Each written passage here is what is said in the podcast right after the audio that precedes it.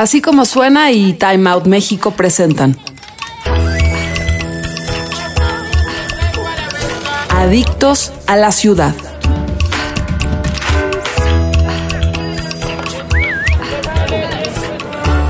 Bienvenidos a un nuevo episodio de Adictos a la Ciudad. Yo soy Andrea Vázquez, editora de las secciones de restaurantes, cafés y vida nocturna de Time Out México. Hoy nos acompaña Anaís Martínez, que es experta en los mejores lugares de comida callejera en la Ciudad de México y fundadora de la agencia de tours Devoured y del blog The Curious Mexican.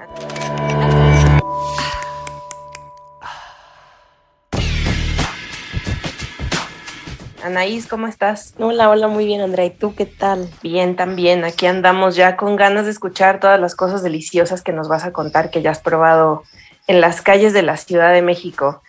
Este, yo sé que te invité para hablar de un tema que es un poquito, pues no difícil, pero sí, digamos que vasto, porque en la cocina callejera de la ciudad, pues hay muchísimas cosas para probar por todos lados. Pero pues bueno, intentemos eh, condensarlo en este episodio, aunque seguramente nos quedarán varias cosas deliciosas por platicar. Entonces, cuéntanos cómo fue tu acercamiento con la cocina de la calle de la Ciudad de México y ¿Cómo la podrías describir? Pues mira, o sea, el acercamiento yo creo que es, pues, es de todos, ¿no? los que crecieron aquí o vinieron a la ciudad o en el país, yo creo en general, siempre tu primer acercamiento es de, de morritito, que te pasan el taco, incluso la tortillería, pues creo que está muy en nuestras venas, ¿no? De los mexicanos en general. Pero ya como profesionalmente, pues fue hasta después de la carrera, estudié gastro, pero nunca me gustó cocinar, nunca. Entonces, igual por un rato pensé que no era lo mío, ¿no? La comida. Ya después resultó que sí, afortunadamente. Pero pues sí, encontré que una, una chica, una gringa, estaba haciendo tours de comida aquí. Y yo dije, pero ¿por qué ella lo hace y yo no? Claro. Entonces nada más era un concepto súper fácil, ¿no? Llevar a la gente a comer tacos y extranjeros, ¿no? En su mayoría. Y pues ya me enamoré, me enamoré de la chamba muchísimo, eso fue hace ocho años. Y, este, y pues cada vez, o sea, primero trabajé con ella y ya después yo empecé a hacer lo mío. Y pues cada vez me enamoré más, ¿no? De conocer, de ver, de, de llevarte con los taqueros, de, de comparar tacos, de, de, algo bien padre que la gente cuando se entera también de lo que hago me dice, no, entonces tengo que llevar a mis tacos favoritos. No, es unos de suadero que están aquí por San Cosme, ya sabes. Eso es como, como, como empezó todo y ahorita pues ya no sé, no sé, ya no hay espacio en el estómago nunca, ¿no? Para todo lo que quiero probar, ni tiempo. Claro. Eh, oye, y cuéntame un poco sobre tu agencia Devoured, cómo nació, qué es lo que hacen y sobre todo para los que vivimos aquí en la Ciudad de México y pues vivimos también por consecuencia de su comida callejera, ¿cuáles son los tours que nos recomiendas a nosotros los de Feña? Pues mira, o sea, todo está diseñado mucho para gente que nunca ha ido a lugares, ¿no? O sea, em, todo empezó, ya sabes, por los extranjeros, como te estaba diciendo hace rato, pero poquito a poquito fue evolucionando, ¿no? Sobre todo con la, con la pandemia, que no había tanto turismo extranjero, fue evolucionando hacia un, un mercado un poquito más local. Entonces, este, está padre porque este año estamos haciendo una, una serie que se llama como Meet the Barrio, como Conoce el Barrio. Ajá. Es que vamos a poner a, a, un, a, una colonia diferente, así como en Spotlight, al mes. Ajá. Entonces está padrísimo porque eso es justo para locales, ¿no? Ya sean extranjeros, que ahora hay muchos, o mexicanos. El chiste es que la gente conozca cosas que no sean el típico Narvarte, Roma, Condesa, Juárez, ¿no? Claro. Entonces, justo el chiste es irnos para otros lados, ¿no? El primero, que es en enero, va a ser de la Santa María la Ribera, ¿no? Uh -huh. Que si no es, no, no es de los más este, escondidos, tampoco es de los más conocidos, ¿no? Uh -huh. Y el chiste es este, ¿no? Como empezar a, a, a, que la gente de aquí también tenga acercamiento a los tacos más chidos, a como monumentos históricos, al mercado, ya sabes, todos tenemos nuestro mercadito favorito, el, más cerca, pero también hay otros mercados y que son diferentes. Entonces sí, ese es el chiste de ahora, como hacer este, como darle el spotlight a diferentes barrios y eso es lo que me gustaría que los locales fueran, ¿no? O sea, en general todos están hechos para locales, parte de, de, lo que me ha hecho seguir buscando y mejorando todos los tours es que de repente, de vez en cuando, invito a, a, locales, a mexicanos, ¿no? Aunque sea para mezclarlos así con los gringos. Y si yo sigo sorprendiendo al local, significa que algo estoy haciendo bien. El día que el local me diga, ¡ay! es súper turístico, súper aburrido, súper tal, ahí es cuando ya tengo que cambiar, ¿no? Entonces es como mi medidor, siempre ha sido mi medidor. Y pues ahora pues es al revés, ¿no? Ahora quiero puros locales y si se quieren meter los extranjeros, pues se meten, ¿no? Pero el chiste es enfocarme con, a los locales. Claro, ok. Eh, y cuéntame en lo, muy en lo personal, si tuvieras que elegir tres preparaciones de la calle que son tus favoritas, ¿cuáles serían y en dónde nos recomendarías probarlas? Definitivamente tendría que ser el tlacoyo. A mí es, de las... a mí me encantan también es de mis cosas favoritas en esta vida y si me preguntas a mí tiene que tener estas tres cosas. Ser de masa azul, ser de haba y tener salsa roja encima. Ok. Entonces es como mi, esa es la perfección de la comida callejera en, desde mi perspectiva, ¿no? Con palitos, ya sabes, todo. Ay, qué rico. Este, ese es definitivamente uno. ¿Dónde, ¿Dónde comerlo? Pues mira, es que hay varios lugares famosos, como famosos de, como que entre comillas, ¿no? Pero la verdad es que este tipo de cosas, el que esté más cerca de ti, el que esté en el mercado en el que tú vas o afuera del súper, creo que ese es el más rico. No te tienes que, ok, es que hay uno, no sé, en, en Mercado Jamaica, ¿no? Por ejemplo, que se me encanta. Pero no voy a ser alguien de la Santa María la Ribera ir hasta allá, cuando hay seguramente una señora muy cerca de ellos que hace algo súper rico. Entonces ese, para mí, recomendación, el más cerca, el que tengas más cerca. Ok. Em, ¿Qué otra cosa? Los tacos al pastor me encantan. La verdad, sí, eso sí, peco de ser mega chilanga. Em, a mí me gustan en el personal con piña. Y ya sé, todo el mundo me odia y me dice, y tengo mucho hate por esto, pero a mí el vilcito me sigue gustando. El vilcito es muy polémico. Es súper, súper polémico. O lo odias o lo amas. Totalmente, yo sé. y sigo probando en muchos lados y me sigue gustando más ese. Pero si no te gusta la piña, a mí me gustan los de la, la pingüica. Son súper ricos. Tienen mucha cebollita caramelizada y el, el, tamaño de trompo que tienen es increíble. Creo que está fuera de Metro San Cosme. ¿Y qué más? Ese es el segundo. Y del tercero, pues no sé, fíjate, podría ser un pambazo. Los pambazos, los pambazos me encantan. ¿Verdad? Sí, son súper ricos. Deberían de tener más como éxito esos, los pambazos, ¿no? Como deberían tener más, sí, top cinco pambazos de la ciudad. Sí, tienes toda la razón. Los tenemos olvidados, pero son riquísimos. Totalmente. Me gusta como la parte crunchy que está afuera, que después de meterlo en la salsa, el pancito, que se, que se tosta tantito arriba, con la crema, con la lechuga, es como fresco, pero es crunchy, pero no es pesado, pero tiene chorizo, ¿sabes? me encanta, me encantan los, los pambazos. Igual, serían de calle y el que tengas más cerca. No te haría viajar por un pambazo, ¿sabes? Y ese sí hay mucho de prueba y error, porque a veces que el pan no está tan chido, pero bueno, hay que buscar. Sí, sí, además siento que en el caso específico de los pambazos, este, hay veces también que los que preparan en tu casa son los más ricos de todo el universo. Digo, yo me acuerdo de los que hace mi abuela y sí son una delicia y no he probado otros en la calle que me parezcan igual de ricos. A lo mejor ahí está el componente emocional, pero bueno, también claro. la onda es ir probando por todos lados a ver cuál nos gusta más, ¿no? Yo supongo que también es una elección súper personal. Claro, y bueno, tú tuviste suerte que tu familia sabe cocinar, la mía ni en defensa propia. Entonces, yo sí le tengo que buscar afuera. sí, pues sí, sí, también eso, esa, esa es otra. Oye, y cuéntame, bueno, yo siento que la cocina de la calle de la Ciudad de México tiene sus características que son muy específicas y que a lo mejor no, no las encontramos de la misma manera en otros estados que también pues tienen una cocina de la calle muy, muy viva. Por ejemplo, acá pues ya lo platicábamos, los pregones, este, pues a lo mejor eh, como el trato con el taquero o hasta la, no sé, cuando ya conoces a tu taquero de confianza y que incluso pues se vuelven medio cuates. Entonces, tú que la vives todos los días y que la vives además profesionalmente, ¿cómo la sientes? A mí me encanta y justo tocaste mi tema favorito. Yo soy mega fan de que los taqueros se acuerden de mí, me digan, ah, sin cebolla, ¿verdad? ¿Sabes? Yo soy rara y no me gusta la cebolla cruda.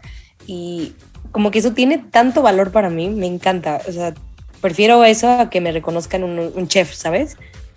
Digo, también está padre, pero a mí que el taquero me diga, pásate, pásate, güerita, por acá y te paso los dos tacos, ¿sabes? Eso me vuelve loca, me encanta. Que, que te digan, güerita, seas del color que seas, también es algo que amo, ya sabes. Y sabes que en los tours intento también mucho como, como transportar eso hacia mi, hacia mi gente, ¿sabes? Hacia los clientes. Que ellos también sientan que son parte de, que se sientan como, órale, yo no conocí a este taquero y ahora mira, hasta nos dio cebollitas extra, ¿sabes? Claro. me encanta que, o sea, los tours que yo hago justo es eso, ¿no? La personalidad no es como, como el típico sigan la sombrilla rosa y en la derecha tenemos el taquero, que ¿sabes? O sea, eso me choca. sí. Todos los tours son mucho más como si estuvieras jangueando con amigos. Y eso es gran parte de, ¿no? O sea, esta relación que yo tengo con los taqueros, yo la quiero, yo la quiero transmitir, la quiero pasar a la gente que va conmigo, que ellos también digan, sabes qué, voy a venir otra vez y me fui con tu taquero y ya, ya somos amigos y ya me reconoce y todo. Eso, eso se me hace lo más padre. Sí, eso es súper, súper padre.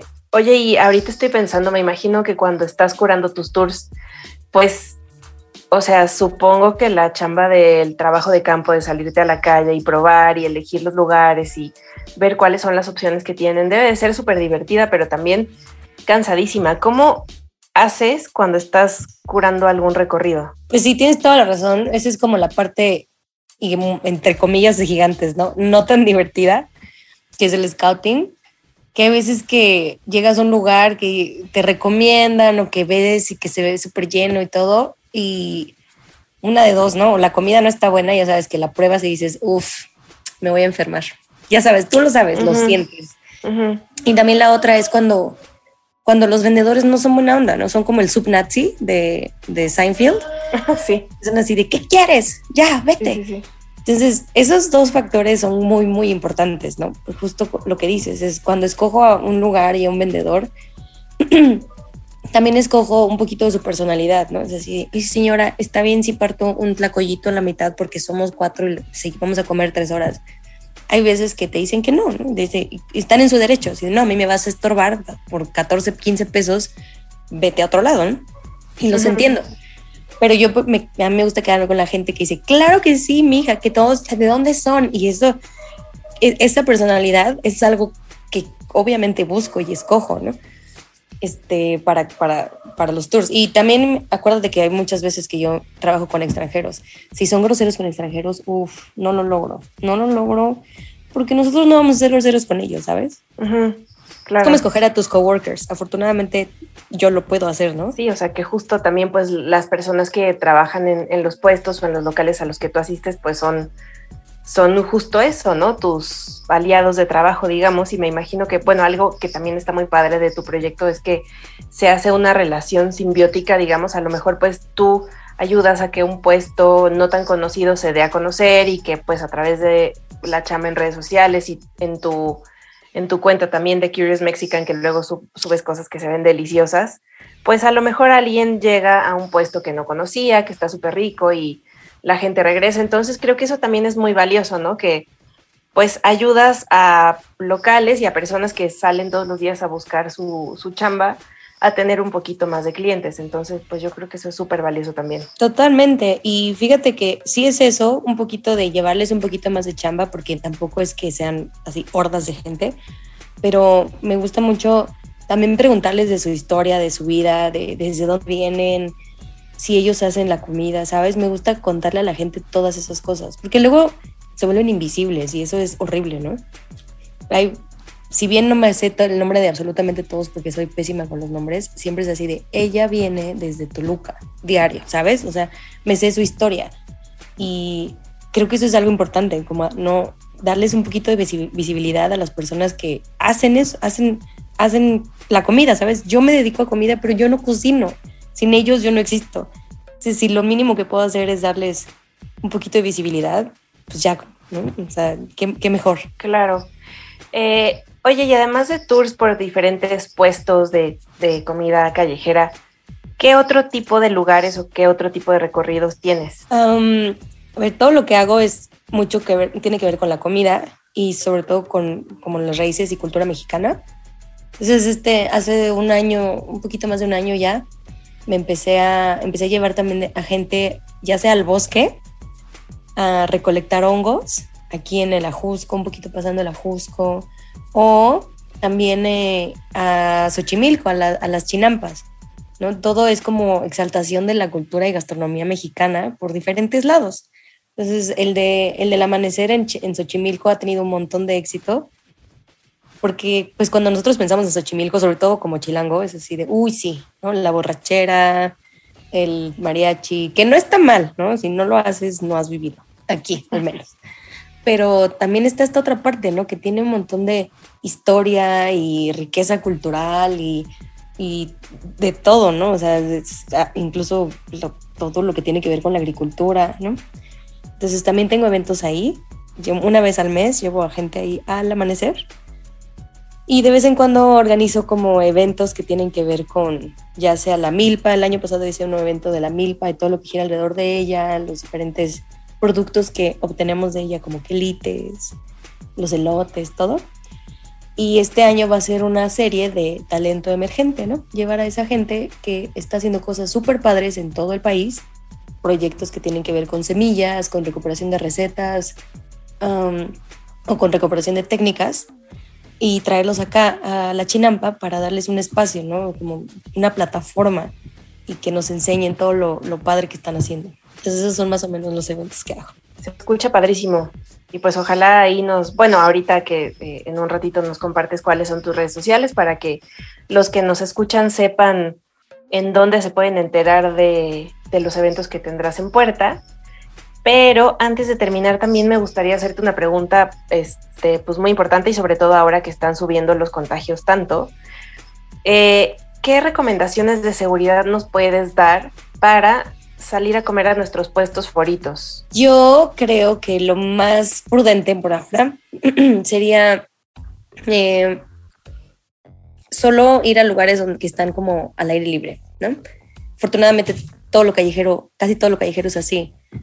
¿No? Los tacos, los tlacoyos, ¿no? Todo es como muy a, en el aire libre. Y sobre todo, quédate el cubrebocas cuando estás con tu marchante, ¿no? Con, tu, con la señora, con el señor, con el taquero, pues para protegerlos a ellos y que puedan seguir chambeando. Y ya en cuanto pida, cuando, cuando tengas tu comida, pues alejarte un poquito, ¿no? Ya que es el momento en el que uno se quita el cubrebocas. No le veo mayor caso, o sea, no, no, te, no te diría, llévate todo para llevar, o sea, sí se puede y lo que sea, pero tiene algo, disfrutar las cosas ahí en el lugar, ¿no?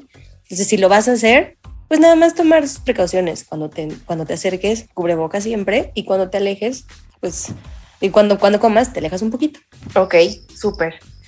Y bueno, la última pregunta, ¿qué puestos o locales crees tú que definitivamente no nos podemos perder? A lo mejor unos dos o tres que tú digas, este, este lugar está increíble para comer, no sé, tamales, este, gorditas, lo que sea. En la ciudad, en toda, uy, está súper difícil.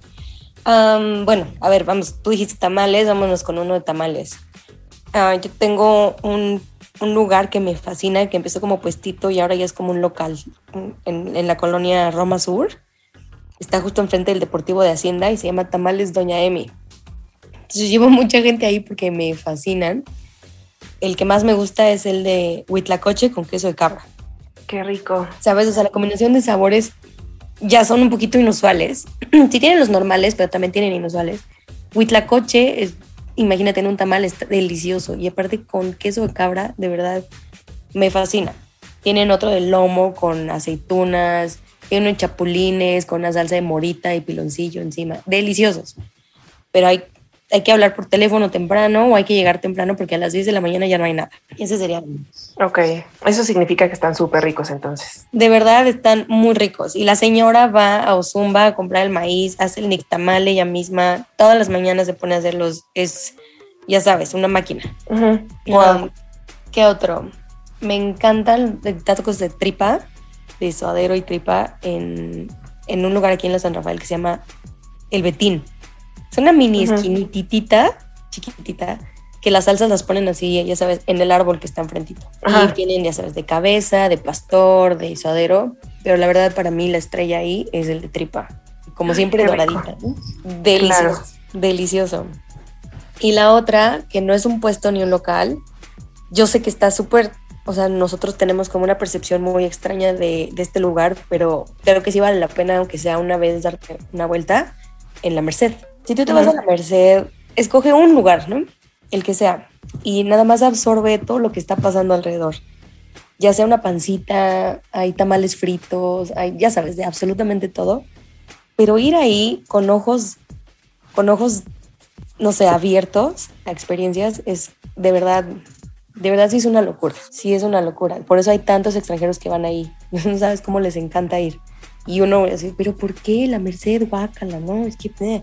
Pero si tú vas con otra perspectiva con, en, mente, de verdad es algo súper loco. Dices, esto, es lo, más mexicano que puedes... O sea, gente gritando, gente vendiendo, niños corriendo. O sea, tú velo con otros ojos y es increíble. Sí, sí, me imagino. Ahora que lo dices, yo creo que pues eh, cuando vamos a la Merced a lo mejor vamos pensando que tenemos que comprar tal cosa o que, o sea, es como, pues, tengo que ir por esto, pero nunca, al menos yo, nunca pues nos quedamos a ver cómo se vive la Merced y sí es un lugar súper importante en la ciudad. Entonces yo creo que es una recomendación bien padre y que definitivamente sí, este, pues hay que llevar a cabo ir a la Merced no pensando en lo que tienes que comprar, que si los dulces o no sé, la vajilla o lo que sea, y disfrutarla, porque al menos yo nunca lo he hecho, la verdad. O sea, he ido, pues sí, a comprar lo que necesito, pero ya, nada más. Sí, justo, justo es eso, ¿no? O sea, ir con ojos de extranjero. Porque vas a otros mercados en otro país y dices, wow, qué increíble el mercado de especias en Turquía y no sé qué. Pero ¿por qué no hacer eso nosotros acá? Sí, claro, y además la Merced es uno de los mercados, si no es que el más viejo, sí de los más viejos y pues tiene muchísima historia y también es un lugar increíble y digamos que pues vital para nuestra ciudad, igual que pues la central de abastos, la viga y demás. Exacto, bueno, a mí la central de abastos me fascina, es de mis lugares favoritos. Pero sí, ahí sí es como ve con alguien o date un día entero, ¿no? Porque está gigante. Sí, totalmente. Oye, pues muchísimas gracias por, por todo tu tiempo. Antes de que terminemos, cuéntanos cuáles son tus redes sociales y cómo te podemos, cómo nos podemos enterar de los recorridos que tienes en puerta.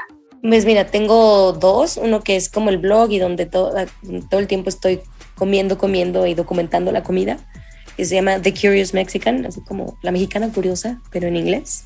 Y tengo el otro que se llama Devoured, que es como justo lo que solo se enfoca a los tours. Tours, todos los tipos de tours, experiencias de Día de Muertos, del amanecer, de gastronomía, todo, todo todos los eventos están en esa. Entonces en Instagram es devoured, devouredmx que se escribe D-E-V-O-U-R-E-D-M-X. Y el de Curious Mexican, ¿no? O sea, si para cosas de diario es de Curious Mexican y para cosas de eventos y tours es el otro. Ok. Y los dos tienen su website.